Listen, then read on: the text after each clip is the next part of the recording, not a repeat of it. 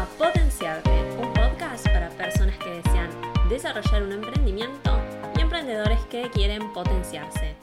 El episodio de hoy quizás vean el título y digan, ¿cómo, cómo alimento mi cerebro? ¿Se refiere a la nutrición o a qué? Y no, en este episodio les quiero hablar sobre la relación entre las noticias que consumimos y nuestros pensamientos a la hora de emprender, es decir, cómo influye. Porque si bien sabemos que la información es poder y es súper importante consumir fuentes que tengan información que esté chequeada, no vengo a poner en jaque eso, pero ¿sobre qué querés tener poder? No está bueno estar sobreinformado, levantarse y prender un noticiero. Y esto no es en contra de los, de los medios de comunicación masiva, sino que todos sabemos que prendemos un noticiero y nos va a mostrar noticias malas Noticias que, si bien son una parte de la realidad, si nos levantamos y consumimos eso, ¿qué le estamos dando de alimento, entre comillas, a nuestro cerebro durante el día? Y para analizar este tema, me viene bien de ejemplo el contexto de la pandemia. Porque ya venimos hace un año conviviendo con este virus y si vamos un año atrás, era prender la tele en un noticiero y las noticias eran terribles eran todo el tiempo en cantidad de personas fallecidas, lo que nos podía deparar este virus, crisis económica, más que nada si viven en Argentina o en América Latina. Eh, a lo largo, bueno, lo, lo, que empezó a suceder, ¿no? Locales cerrados, empresas fundidas. Pero hago este episodio para hacer conciencia y preguntarles a ustedes, ¿quién nos decía o qué medio hablaba sobre buenas noticias. Y no me refiero al tema de salud porque ese tema a mí no me compete, pero sí sobre los emprendimientos, porque hay muchos casos de éxito de personas que se reinventaron, ya sea por la situación de que quizás los echaron del trabajo o se dieron cuenta de que su pasión estaba por otro lado o empezaron a tener más tiempo su vida diaria por no tener que levantarse temprano, por ahí tener eh, tres horas diarias de transporte para dirigirse al trabajo y demás. Y esto no es algo que lo digo por decir, sino porque me gusta mucho consumir este tipo de noticias y mm, quiero compartirlas en qué medios las pueden encontrar. Y acá quiero que quede claro que no es que vengo a recomendarles que lean cierto diario. Por ejemplo, el otro día leí una nota en Diario de la Nación, que la verdad no lo consumo, pero bueno, la, vi en Facebook y la abrí porque me llamó la atención el título. Y bueno, ahí veo la diferenciación, ¿no? Entre lo que es el diario en sí, ¿no? Que es la mayoría de las noticias son eh, una parte de la realidad pesimista la que eligen contar. Hay otra parte donde eligen hablar y compartir sobre casos de éxito. Si bien es muy poca, me parece que estaría buenísimo que los editores empiecen a replantear y a darle espacio a los emprendedores.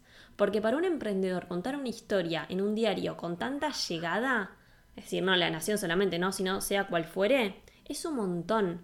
Porque tienen miles de seguidores que leen sus notas, tienen un buen engagement en redes sociales, así que si me está escuchando alguien que se dedica a eso, estaría buenísimo que le empiecen a dar más lugar a los emprendedores.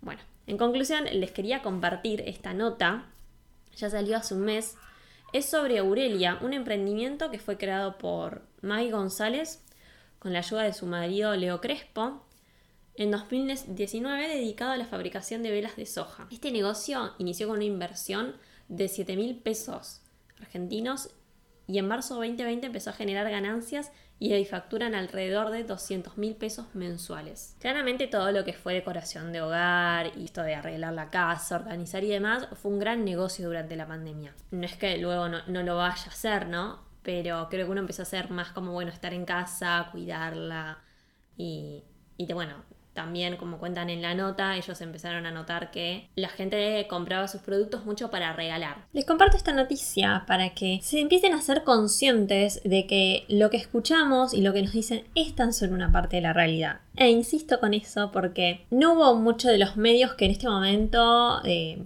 en ese momento en realidad es un año atrás, con la pandemia, nos hablen de ¿Qué pasó con esos lugares que cerraron? Si es que se reinventaron o realmente tuvieron una pérdida económica que no pudieron afrontar. No nos cuentan si esas personas quizás decidieron empezar y apostar a negocio online y pudieron sostener sus ventas o duplicarlas. Entonces solo estamos sabiendo una partecita chiquita de la realidad. Y también es responsabilidad de nosotros qué tipo de contenido elegimos y decidimos consumir.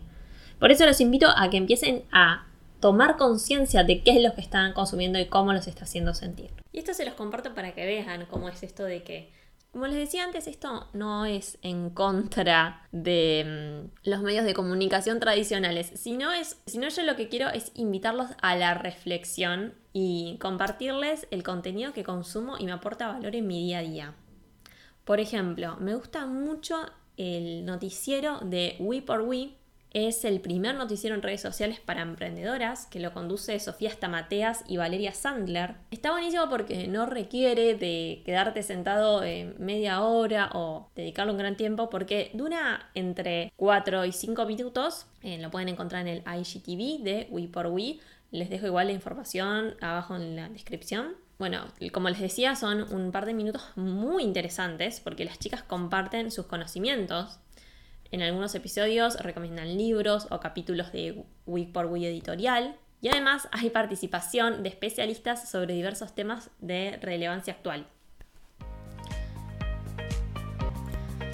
También, y como bueno, estoy acá por eso, me gusta mucho el formato podcast, porque es muy fácil de consumir, hay una variedad enorme de personas que se animan a compartir su conocimiento y además de información actualizada es información para aplicar.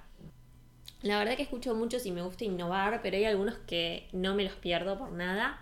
Es el caso de Emprendals, que tiene varias secciones. La que a mí más me gusta es sobre historias de emprendedores, porque mm, al escuchar cómo comenzaron, la estrategia que tuvieron, es muy enriquecedor.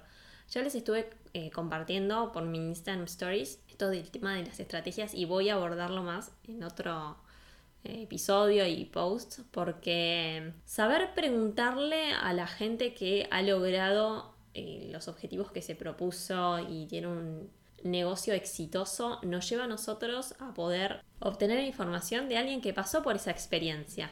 Y no es que con la estrategia uno va a ir y va a copiar al otro porque no te va a salir igual, lamento informártelo, pero por suerte eso porque cada uno tiene su propia creatividad y podemos crear productos y servicios únicos. Bueno, otros podcasts que me gustan, la verdad tengo una lista para compartirles enorme.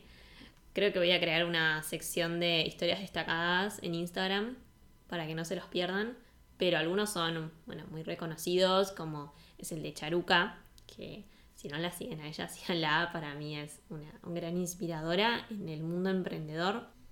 Otros también que me gustan son eh, Onda SEO con Naila Norri, Yo Emprendedora, Pulsión Digital, em, Inspira y Emprende y Vivir con propósito. Emprender leyendo, bueno, la verdad que tengo un montón, eh, después se los voy a ir compartiendo.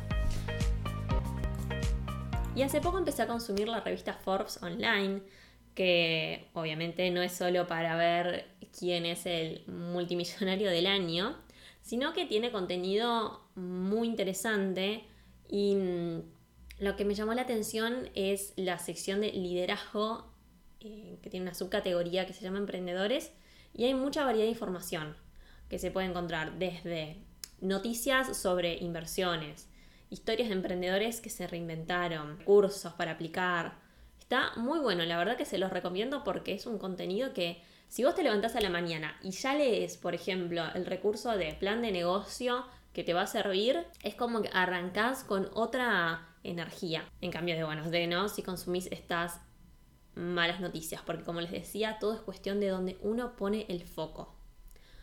También es muy interesante la sección de mujeres power. Acá hay muchos artículos sobre el rol de la mujer en la actualidad, los desafíos que se le presentan al momento de montar un negocio y las experiencias de mujeres que ya pasaron por eso. Esta sección me parece apasionante porque a mí me gusta mucho aprender sobre emprendimientos y más que nada femeninos, porque la manera en la que cuentan cómo empezaron, cuáles son los, sus valores. La verdad que puedo encontrar muchas cosas al leer estos artículos, reconocer su misión, su visión, su propósito plasmadas en un emprendimiento. Y eso a mí me encanta.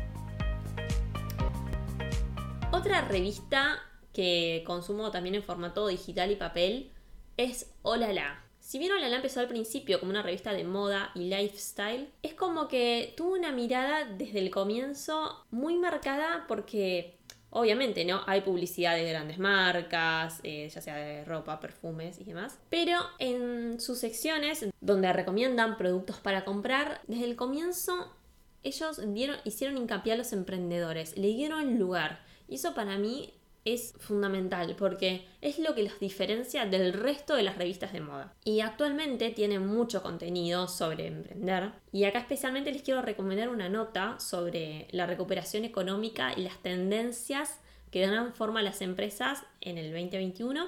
Obviamente les dejo el link en la descripción para que puedan leerla. Están muy buenos los tips para aplicar al contenido digital y dónde poner el foco.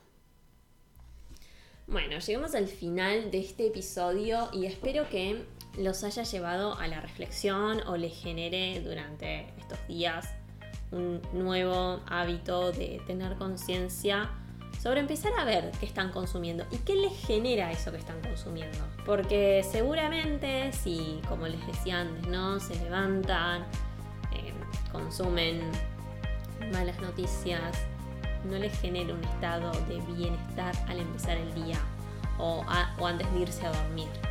Entonces, lo que les recomiendo es consuman noticias pensando cómo se quieren sentir. Y esto no implica que uno viva adentro de un tupper, sino que si algo es realmente importante, se van a enterar. Yo no consumo medios digitales tradicionales hace un montón. Si bien como les comentaba ese artículo de La Nación, es porque solo consumo la sección de emprendedores, pero el resto no, no me interesa estar al tanto de esas noticias porque a mí no me aportan nada en mi vida. Y eso no quiere decir que, por ejemplo, no me haya enterado que hay una pandemia mundial y además, no sé, las situaciones económicas y, de, inseguridad del país y del mundo, porque claramente lo importante no solamente me, no es que lo escucho y creo, lo creo porque alguien me lo contó, sino que cuando un tema para mí es de relevancia, lo busco y busco la fuente confiable. No me quedo con una sola y a partir de ahí me informo y les puedo asegurar que eso es mucho más sano para mi vida que estar diariamente escuchando noticias que me sacan energía para lo importante, que para mí es emprender. Espero sus comentarios en mis redes sociales, me pueden encontrar en Instagram como arroba bajo y me gustaría que me compartan si consumen otros tipos de contenido, en qué cuentas de Instagram o en qué medios los podemos encontrar para compartirlos y entre todos generar una comunidad de personas que consumen información para potenciarse. Gracias por llegar al final del episodio, nos vemos en el próximo. Chao, chao.